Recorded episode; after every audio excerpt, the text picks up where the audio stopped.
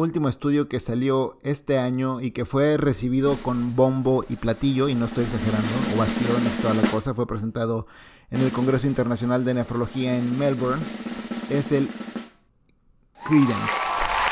Todo el mundo cuando vimos eso, nuestra cabeza hizo... ¿Cómo era posible que esta medicina estuviera eh, con esos efectos nunca antes vistos? Esto es Meteoro, el podcast de medicina interna que busca mejorar la práctica clínica, usando evidencia actual, perlas y entrevistas con expertos. Medicina de impacto.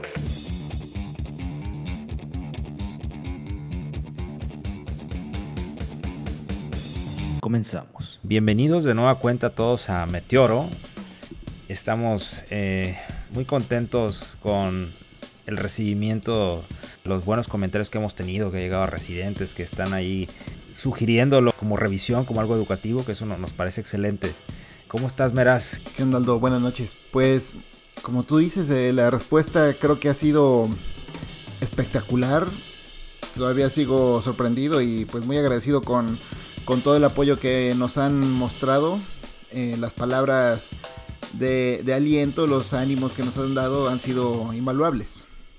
Oye, Meras, la otra vez no hablamos de ninguna recomendación ni, de cosas de la vida diaria. Y eso, esa parte es importante, ¿no? Antes de, ser médicos somos personas. Dinos una recomendación, Meras, de, de esta semana. Tengo todavía activo mi cuenta de HBO, dado que sigo disfrutando del mes que pagué para ver Game of Thrones. Y les quiero recomendar en ese, en, esa, en ese tenor a una miniserie que se llama Chernobyl. Es una miniserie que explica lo que pasó en Chernobyl, el desastre nuclear más grande de la historia. Y está impresionante, está brutal y muy recomendable. Así que no cancelen su su suscripción a HBO hasta que vean ese documental. Oye, ¿esa también está en Netflix? No, exclusiva de HBO. Ah, ok. Porque yo, no, yo nomás pagué, bueno, no pagué nada. Puse el, periodo de prueba siete días y ya se me acabó. Oye, yo quería, antes de pasar al tema, quería decir una fe de ratas que ya tenía pendiente desde el episodio previo, pero no hubo ya chance. Y es que cuando mencioné los estudios SALT ED y SMART, dije que el número necesario a, tratar, o el número necesario para tratar para tener un efecto adverso era de 30, pero ahí me equivoqué porque en realidad andan entre 100, 110. No, que de todos modos ya no es tan bajito, porque como ya dijimos al cansancio, es una cosa que hacemos todos los días, pero tenía ese, ese pendiente. Y hoy, hoy tenemos un, tema en especial, es un tema de, evidencia dura que ha venido a, cambiar muchas cosas mm, eh, que no esperábamos, ¿no? Es, este grupo de medicamentos eh, que le llamamos SGLT2 o inhibidores del contrasportador sodio y glucosa tipo 2. Sí, eh, creo que es de las cosas que realmente tenemos que aprender pronto porque el beneficio es impresionante impresionante. Córtale, mi chavo. La traducción de diabetes mellitus, que significa orina dulce, parece que ha perdido su significado como tal en esta era de metas de hemoglobinas glucosiladas menos de 7%. Sin embargo, este nuevo grupo de medicamentos, los SGLT2, eh, están volviendo a convertir a la orina dulce otra vez. Y este no solamente tiene beneficios en el control de la glucosa, sino también tiene beneficios eh, a nivel cardiovascular y a nivel renal. Nosotros como médicos de atención primaria de pronto empezamos a escuchar de estas glifosinas, ¿no? en las cuales se comprende empaglifosina, dapaglifosina y canaglifosina. Eh, y empezamos a escuchar de estas que eh, su mecanismo de acción nos parecía algo raro, ¿no? O algo diferente, algo fuera de la caja y, no sabíamos qué creer, ¿no? ¿Te acuerdas, eh, Meraz, eh, nuestra, porque fue, compartida, la primera vez que escuchamos de estas glifosinas? Por supuesto, es una anécdota muy padre porque nunca la voy a olvidar. Cuando éramos residentes de Nefro, o yo era todavía R4 de interna, no me queda muy claro, ya se me borró ahí el cassette, pero cuando éramos recientes de Nefro tenemos que hacer unas clases magistrales una o dos veces al año que eran los seminarios. Entonces, bueno, era una preparación muy exhaustiva de un tema en particular. Y cuando le tocó el tema al doctor Marco Serrano, un saludo para el buen Marquito, él habló de las glifosinas, que ahí nos explicó cómo era que estas medicinas em, hacían que literalmente orinaras glucosa. Y era una nueva medicina para la, para la diabetes. No, ni siquiera era para el riñón, ni para el corazón, ni para nada, para la diabetes. Entonces dijimos, ¿qué cosa? Vamos a hacer que los pacientes orinen la glucosa. ¿A quién se le ocurrió eso? Eso eh, y por, ahí uno de nuestros maestros comentó, esa medicina nació muerta. Exactamente, eh, me acuerdo haber escuchado esa, sentencia final, ¿no? Y, sí, sonaban a, eso, a algo que no prometía mucho. ¿Qué papel eh, juega el riñón en, la homeostasis de la glucosa en esto de la diabetes? Y, pues sí, sí juega un papel, ¿no? produce glucosa el riñón a través de gluconogénesis este, lo utiliza la glucosa como su fuente de energía y donde actúa pues es a través de, reabsorber esta glucosa que, normalmente es eliminada eh, cuando eh, aumentan las concentraciones de, en, sangre y, son filtradas a, nivel del glomérulo y finalmente pues este las, las recaptura el túbulo proximal. Así es, entonces fue como fue algo muy visionario lo que hicieron, pero yo creo que inclusive los, los científicos que generaron estas medicinas, porque ya se conocía la floricina, fue la florocina, fue la primera que se, que se, que se sintetizó. Yo creo que ellos no se imaginaron el alcance que iban a tener estas, estas drogas. Sí, estoy de acuerdo contigo, como que no, no, se le esperaban, ¿no? Y, y, no se le esperaban que... Exacto. Eh, el, el, estudio más importante que cambió todo el contexto de, la diabetes y su impacto global. Fue un estudio que fue hecho con, otras, eh, otros objetivos, ¿no? Eh, si, nos remontamos en, los 2000, ¿no? Que estaba rosiglitazona. Sabíamos que este, grupo de fármacos de las diazolinedionas causaban edema, ¿no? Retención de líquidos, asociada a una falla cardíaca y esta rosiglitazona se documentó mayor riesgo de, eventos cardiovasculares. Y finalmente, eh, esto, esto fue algo muy serio y a partir de entonces la FDA eh, dijo que no importaba si un fármaco probaba su poder en hemoglobina glucosilada, sino primero debía probar o debía probar estos fármacos su seguridad cardiovascular y una serie de fármacos empezaron a formar en la fila para hacer este tipo de estudios, incluyendo piolitazona, logliptin, exenatí, estos otros de PP4, y esto todo parecía una, una pérdida de tiempo y dinero, pero en uno de los estudios, que fue el estudio EMPARREG, ¿no? con, con empaglifosina en el 2015, eh, pues fue un, estudio bien interesante y es el que cambió todo. yo también me acuerdo cuando conocí el estudio, porque Coincidentemente, este estudio se presentó en Kidney Week 2015 en San Diego, en, donde presentan los estudios que están saliendo, cambiando la práctica, los emergentes, los estudios emergentes, y es una sesión plenaria. Pues ahí estaba yo, y presentan en Parrej. Y la gran sorpresa es que estaba, no solo probó seguridad cardiovascular, sino que disminuía la mortalidad cardiovascular. Y yo estaba así de, como, como que no me cayó el 20 ahí. Todavía Rodrigo Rosado casi que me agarró, me sacudió, me dijo, está bajando la mortalidad cardiovascular. ¿Tú sabes cuántas medicinas de la diabetes hacen eso? Y yo dije, pues, pues sí, muchas, ¿no? Y me dijo, no, ninguna, ninguna medicina para la diabetes hace esto. Esta es la, la primera que ha demostrado beneficio en mortalidad cardiovascular de todas las que conocemos.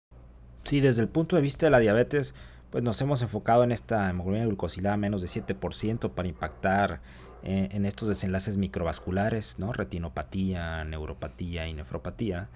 Pero los macrovasculares, que son los que finalmente te matan, eh, pues estaban intactos.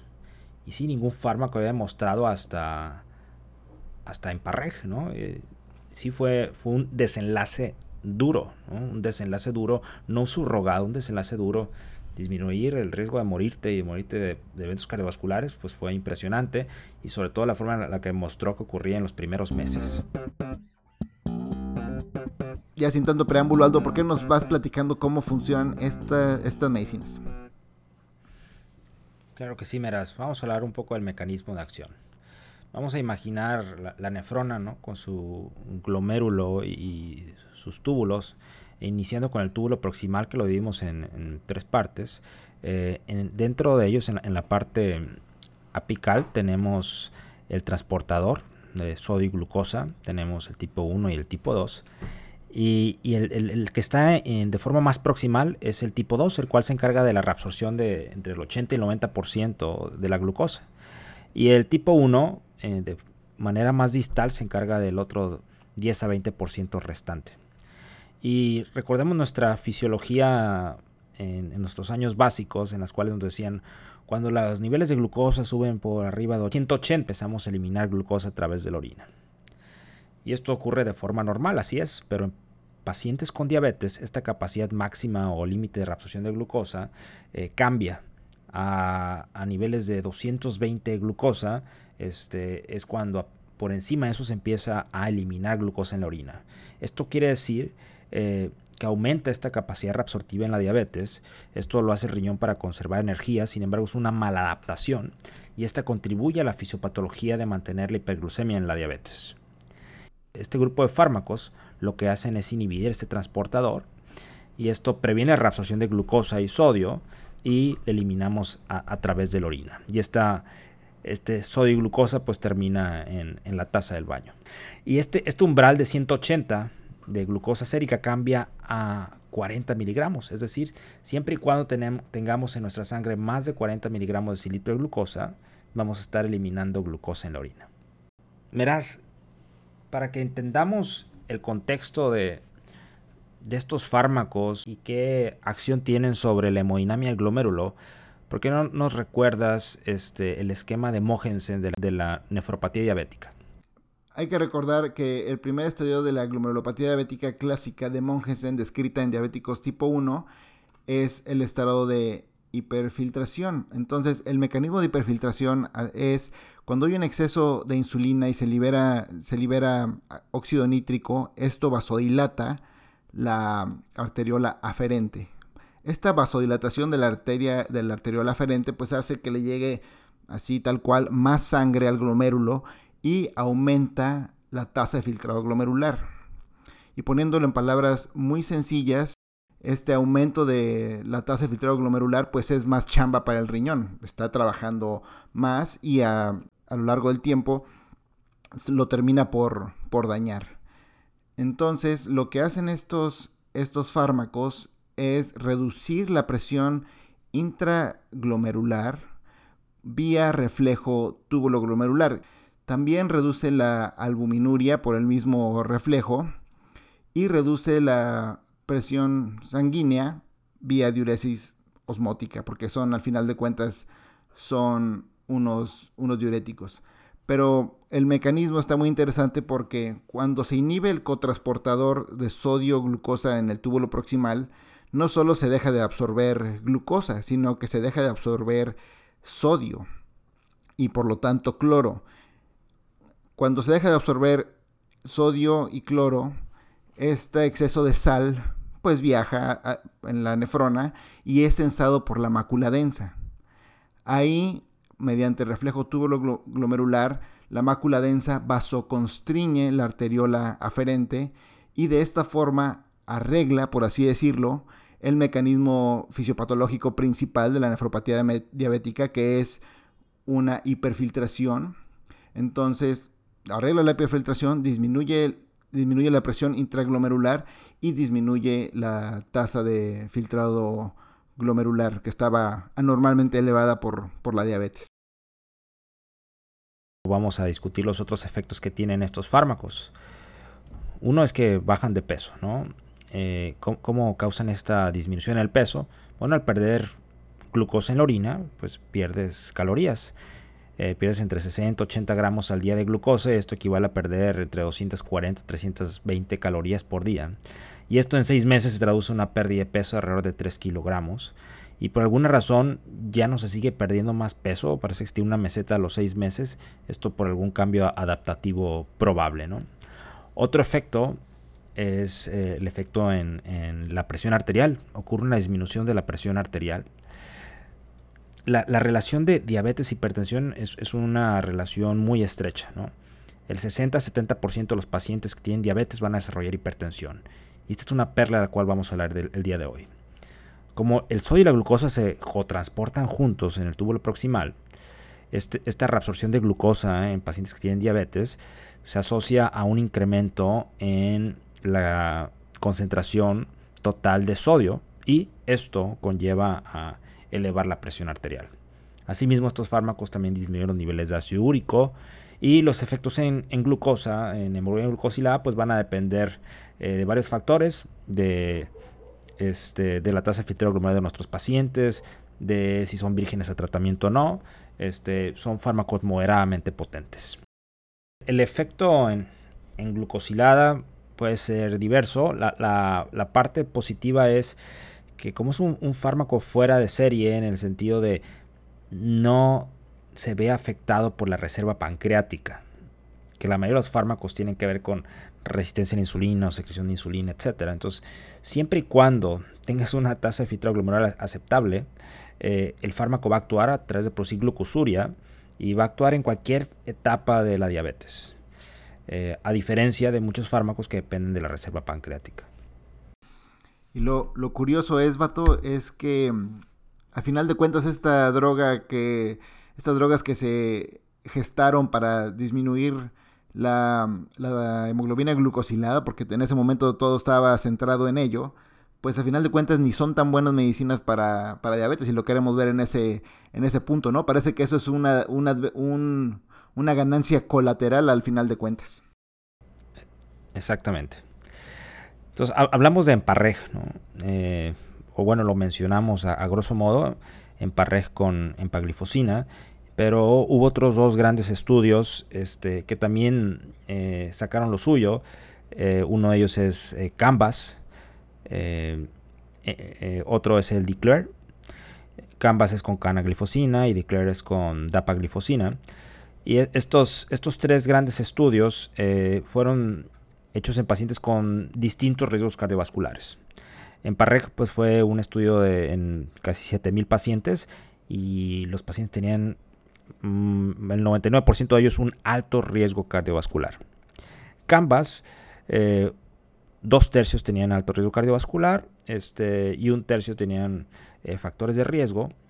Y Declare fue el estudio más grande, eh, fueron casi 17 mil pacientes, eh, casi sumados Gambas y Emparre juntos. Sin embargo, este vio un grupo de pacientes de menor riesgo, ¿no? el 60% eran pacientes con factores de riesgo cardiovascular. Y estos estudios en conjunto demostraron eh, eh, eh, disminución en eventos cardiovasculares, sobre todo de falla cardíaca. Sin embargo, no todos demostraron disminución en mortalidad cardiovascular. Sí, aquí el, primero que, conocimos, el EMPAREG, estuvo muy interesante porque utilizaron dos dosis de la dapaglifosina, 10 miligramos y 25 miligramos, y no hubo diferencia entre estos dos grupos es decir, no hubo mayor beneficio de usar 25 miligramos sobre 10 miligramos. Esto es muy importante tenerlo en cuenta. Em, disminuyeron eh, el primary outcome, que era un compuesto de mortalidad cardiovascular, de infarto no fatal y de, de EBC no fatal. Hubo disminución en ese, en ese compuesto. También hubo disminución en la mortalidad cardiovascular en general y en mortalidad en general, todos con una diferencia significativa, eh, estadísticamente significativa. Lo chistoso es que la hemoglobina glucosilada la bajaron 0.5% nada más. Y algo que ellos también vieron es que mejoraron la presión arterial en 5 milímetros de mercurio de la, de la sistólica. Entonces, todo el mundo cuando vimos eso y nuestra cabeza hizo Así, ¿cómo era posible que esta medicina estuviera eh, con esos efectos nunca antes vistos? Ahora vale la pena mencionar que aquí no hubo muchos pacientes, eh, o bueno, más bien los pacientes no tenían enfermedad renal, renal crónica. Eh, avanzada. Sí, un, punto a, recalcar es que eran pacientes con características basales interesantes. O sea, eran pacientes que todos tenían un, riesgo, un, evento cardiovascular, pero eh, estaban la mayoría con un YECA, un ARA, el 80%, este, y el 77% tenían una estatina y tenían buen control de TA. O sea, eran pacientes ya muy bien tratados y a pesar de tener todo un tratamiento de base encima, demostraron un beneficio. ¿no? Y creo que eso es un punto muy importante. Nos hablas un poquillo de, Canvas, que fue el, siguiente que, salió. Sí, yo eh, les voy a comentar sobre el estudio Canvas. Eh, este fueron dos estudios, Canvas y Canvas R. Eh, estos pacientes fueron aleatorizados a canaglifosina versus placebo. Y aquí en desenlace primario er, era un compuesto de muerte cardiovascular, infarto no fatal y EBC no fatal. Y esto en el grupo Canvas fue significativo el impacto sobre este desenlace primario. Asimismo, los otros efectos que encontramos fue una disminución de la hemoglobina glucosilada en casi 0.6%, una disminución en el peso y disminución en la presión arterial. Sin embargo, hubo un gran pero, y este, e, este pero llamó mucho la atención, que fue que aumentó el riesgo de, amputaciones en dedos, eh, pie o, piernas. ¿no? Ese es el, el granito negro que encontramos en, en, esto. También vale la pena mencionar que utilizaron dos em, dosis de canaglifosina, 100 y 300 miligramos, que esto ahorita va a ser importante. Y también hubo una señal ahí de incremento en las fracturas. Entonces todo el mundo estaba así de, pero ¿cuál es el, el rational atrás de esto? ¿Por qué esta medicina aumentaría el riesgo de em, fracturas y, de, y sobre todo de amputaciones. Como que eso no quedó claro, había mucho, mucha gente opinaba que, que no era verdad, otros opinaban que sí era verdad. Total que está ahí la controversia desde, desde entonces. Y por último, el estudio Declare. Este fue el estudio más grande con dapaglifosina. Estos eran pacientes con menor riesgo cardiovascular que los estudios anteriores. Eh, aquí hice un, análisis jerárquico, igual hubo el desenlace primario era, era, un desenlace compuesto, el cual no fue significativo, eh, donde hubo donde hubo sí efecto significativo fue en la disminución de eh, eventos de, falla cardíaca, que fue lo que llamó la atención, así como de desenlaces renales. Sin embargo, por la forma jerárquica en la que fue diseñado, esto, esto en teoría no, no, no es significativo, aunque clínicamente sí lo puede llegar a ser. Así es, entonces hasta este momento tres estudios diseñados para probar la seguridad cardiovascular de estas medicinas, pero que terminaron probando que son buenas para tu corazoncito y que te disminuye eventos em, adversos importantes como muerte, por ejemplo. No sé si eso si hay algo más importante que, eso. Sí, la, inmortalidad creo que sí puede ser importante. y, esto impactó en, las guías, ¿no? Las guías de diabetes de los endocrinólogos que por fin se unieron los americanos y los europeos e hicieron su, su statement. en el cual, exactamente, a lo cual clasifica a los pacientes de la siguiente forma. Te dice, si el paciente tiene una enfermedad cardiovascular establecida o una enfermedad renal crónica, vas a escoger uno de estos fármacos. En pacientes donde predomina eh, la afección cardiovascular, o vas a utilizar un SGLT2, de los cuales estamos hablando el día de hoy, siempre y cuando la tasa glomerular sea aceptable, o un GLP-1. ¿no? No, no, no escoge entre uno y otro. Y si tienes este, datos de falla cardíaca o enfermedad renal crónica, nuestro fármaco elección sería un SGLT2. Claro, esto siempre después de metformina. Entonces, son, son los fármacos de segunda línea preferidos para los pacientes que tienen una enfermedad cardiovascular establecida, falla cardíaca o enfermedad renal crónica. Y por último, el último estudio que salió este año y que fue recibido con bombo y platillo, y no estoy exagerando, ovaciones y toda la cosa, fue presentado en el Congreso Internacional de Nefrología en Melbourne, es el Credence. Y este es muy fue un estudio muy importante porque se centró en enfermos renales crónicos con nefropatía diabética. Y lo, lo que estuvo muy bueno del estudio es que incluyeron a pacientes con enfermedad renal crónica con hasta una tasa de filtrado glomerular de 30. ¿Y por qué es esto importante? Porque los otros estudios eh, y lo que los endocrinólogos recomendaban es no usarlo con tasas de filtrado glomerular tan bajas. ¿Por qué? Porque entonces el fármaco no iba a ser tan efectivo para disminuir la glucosa.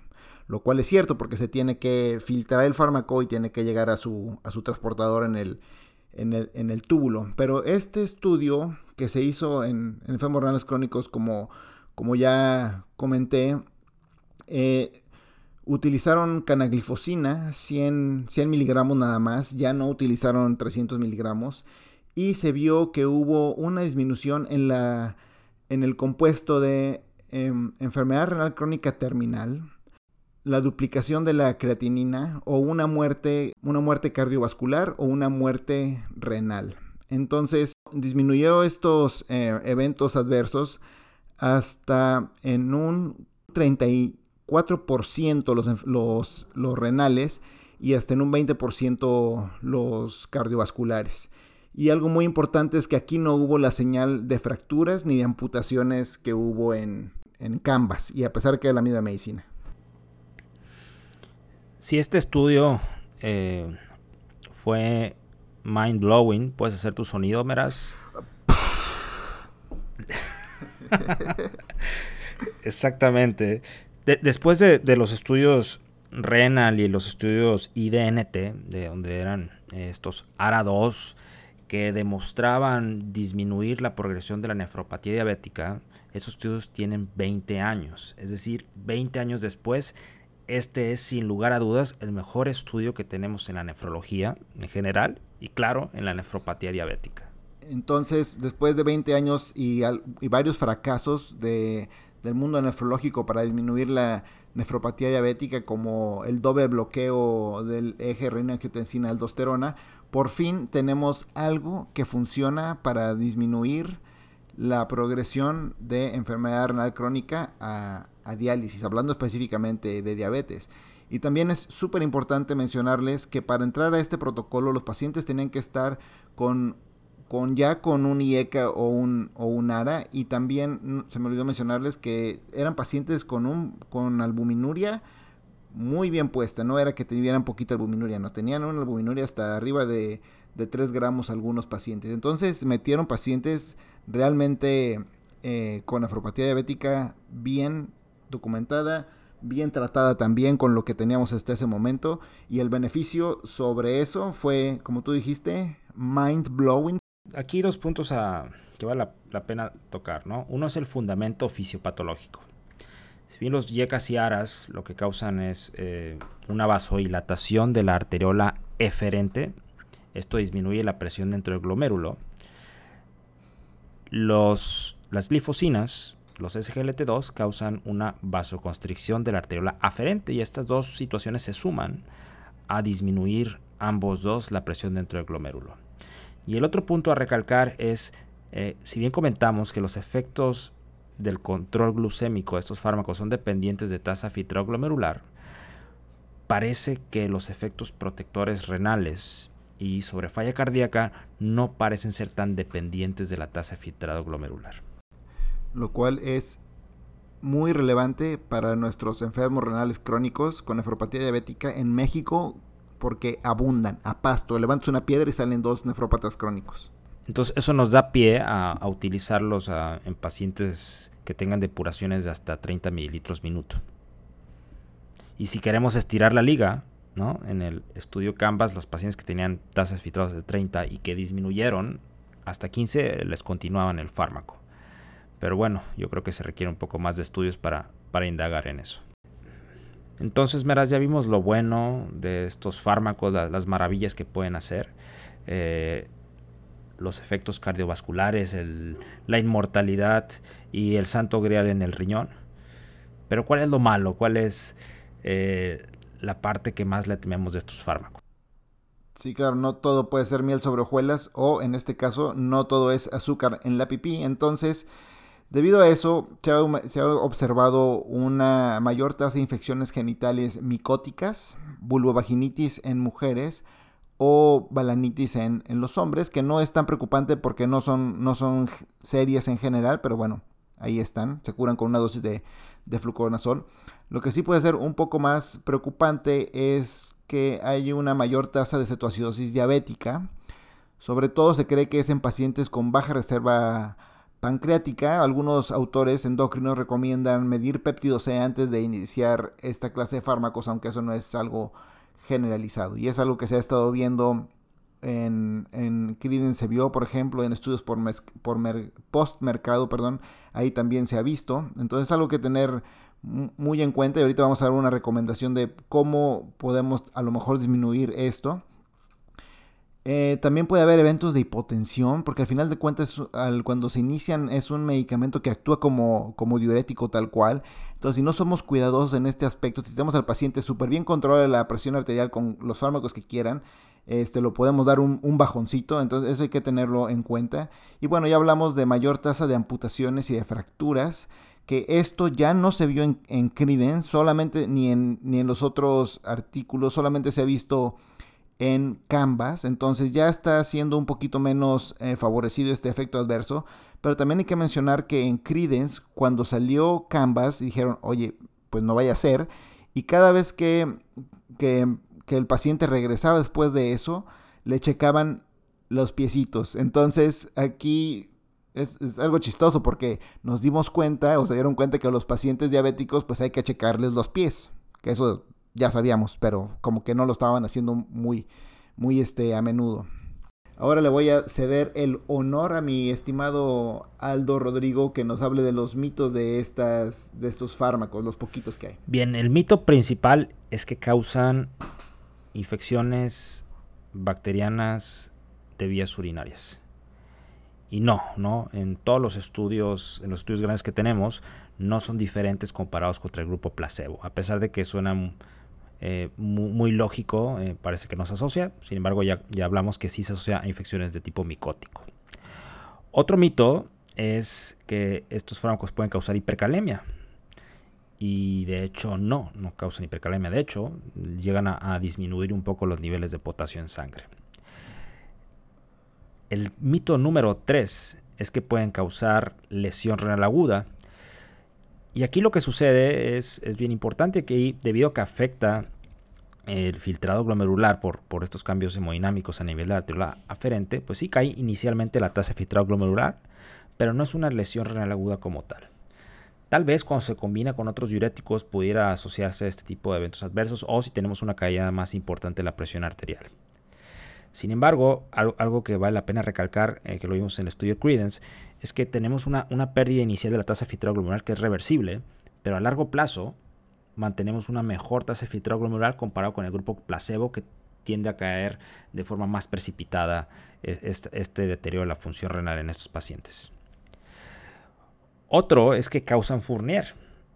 Bueno, ahí sí hay algunos casos reportes, este, hay, hay que estar todavía pendientes de eso eh, para tener un poco más de información al respecto. Sí, y conforme lo vayamos usando y conociendo, algunos mitos se caerán, algunos más se generarán. Bueno, pues este, en cuanto a información, todo está muy bien, todo está muy padre, parece en la panacea, con sus asegúnes, obviamente, pero ¿Cómo ves si les damos, Aldo, algunos consejos prácticos de cómo, de cómo dejar esto? Ahora yo te voy a entrevistar a ti, por ejemplo. ¿Cuál recetar? Porque tenemos, tenemos tres. ¿Cómo, ¿Cómo ves tú? ¿Cuál inicias? Este, de Tim Marín, ¿no? El que esté más vara. Eh, no, no. Este, pues en base a la evidencia. ¿ok? Si bien eh, todo parece ser efecto de clase, tanto para lo positivo como lo negativo, pues la, evidencia nos ayuda a guiarnos a, qué fármaco escoger. Entonces, en pacientes de alto riesgo cardiovascular, pues sin lugar a dudas el fármaco de elección que, más donde tenemos esta evidencia es Emparreg, pues sería empaglifosina. En pacientes que tienen nefropatía diabética, según San Juan y según San Credence, pues sería canaglifosina de elección. O en pacientes que tengan riesgo intermedio cardiovascular, ¿no? Por el tipo de población que vieron. Y en pacientes con factores de riesgo o bajo riesgo cardiovascular, eh, sería eh, dapaglifosina aunque todo esto puede cambiar, ¿no? Debido a, los estudios que se vienen, ¿no? DAPA-CKD y EMPA-Kidney que también van a, van a ver si pueden meterse en, el grupo de la nefropatía diabética. Buenísimo. Oye, ¿y se pueden usar combinados con IECAS y ARAS? ¿O quitamos uno? O... Sí, se pueden utilizar con IECAS o ARAS, no con los dos, ¿no? Doble bloqueo ya no es cool. Este, de hecho, sí tiene un efecto añadido, por lo cual hablamos de este juego de arteriola aferente y eferente. Entonces, parece que se suman estos, eh, estos beneficios, ¿no? Son, son aditivos entre ellos. De hecho, es lo que se prefiere. ¿Y cómo ves usarlo? ¿Qué tal que el paciente está tomando furosemide o clorta? Ahí cómo le hacemos porque son ya otro diurético sobre diurético. Sí, ahí tener un cuidado especial.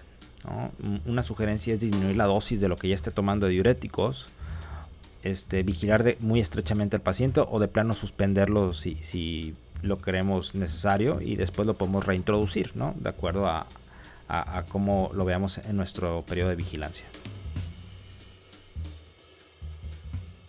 Fíjate, el otro día me llegó un paciente que estaba nefrectomizado porque tuvo cáncer renal y aparte estaba muy diabético y no supe si dejarle un, una de estas medicinas o no. Híjole, pues en, pacientes monorrenos y trasplantados todavía, todavía no sabemos mucho al respecto. Tal vez me iría con un poco más de cautela. Sí, totalmente de acuerdo. ¿Tú qué opinas de los sick days?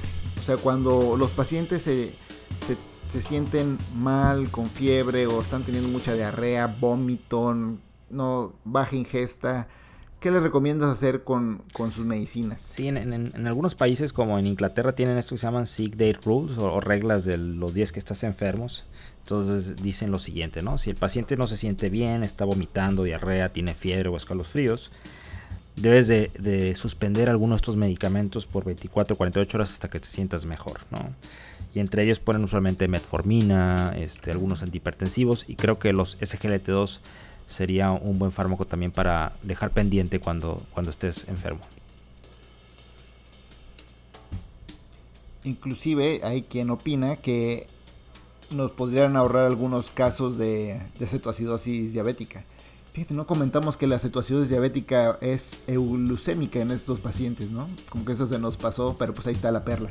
Y por último, creo que es una buena práctica cuando, los iniciemos, al igual que los IECA y ARA, a la semana o dos semanas checarles pues este unos laboratorios, ver cómo está la tasa filtrado glomerular, unos electrolitos. Es esperable, quiero repetir esto, que la tasa de filtrado glomerular disminuya un poco. Entonces, eso no es indicación, indicación para quitar ni uno ni otro. Ya si te cae más de 30% la tasa de filtrado glomerular, creo que ahí hay que ser muy juiciosos y más bien ese paciente, en vez de decir, ay, es por esto y quitárselo, más bien amerita que se aborde qué está pasando. Si no tiene unas cenas de la arteria renal, por ejemplo, o ver qué le pasó, a lo mejor se se enfermó de otra cosa al mismo tiempo. Siempre ameritan un poquito más de, hacer una pausa y ver qué le pasó al paciente, ¿no? Excelente charla, Meraz. Es un placer eh, dominguear contigo hablando de, estos temas que, realmente lo disfrutamos. Bueno, y antes de despedirnos, acuérdense por favor de calificarnos en iTunes o en su medio de escuchar podcast de preferencia, dejarnos sus comentarios para que más gente conozca el podcast. Eh, estamos en Twitter en meteoro-mdi. Nuestro correo electrónico es meteoro.podcast.gmail.com. Y esperamos que este meteoro impacte sobre su práctica clínica. Esto fue Meteoro, Medicina de Impacto. Yo soy Aldo Jiménez. Yo soy Alejandro Meraz. Gracias totales.